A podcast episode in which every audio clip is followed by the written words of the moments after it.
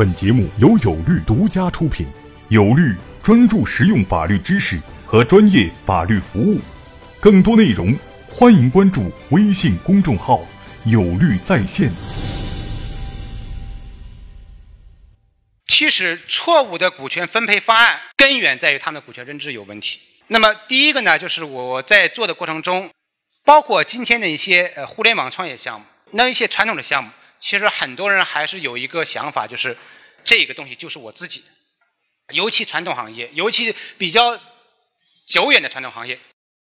这个东西就是我自己的，我以个人来独占这个东西，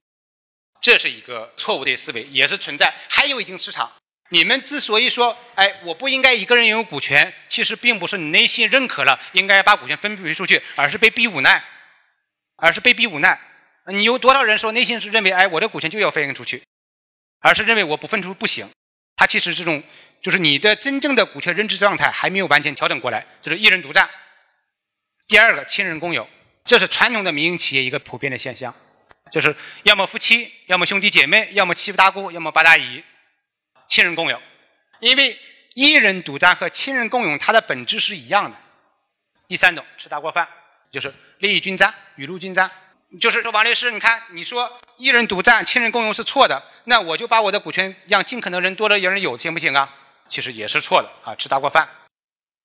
还有就是一成不变啊，就是有一部分人会认为说，哎，我股权分配出去就不应该有变化，尤其是那些非核心的人员。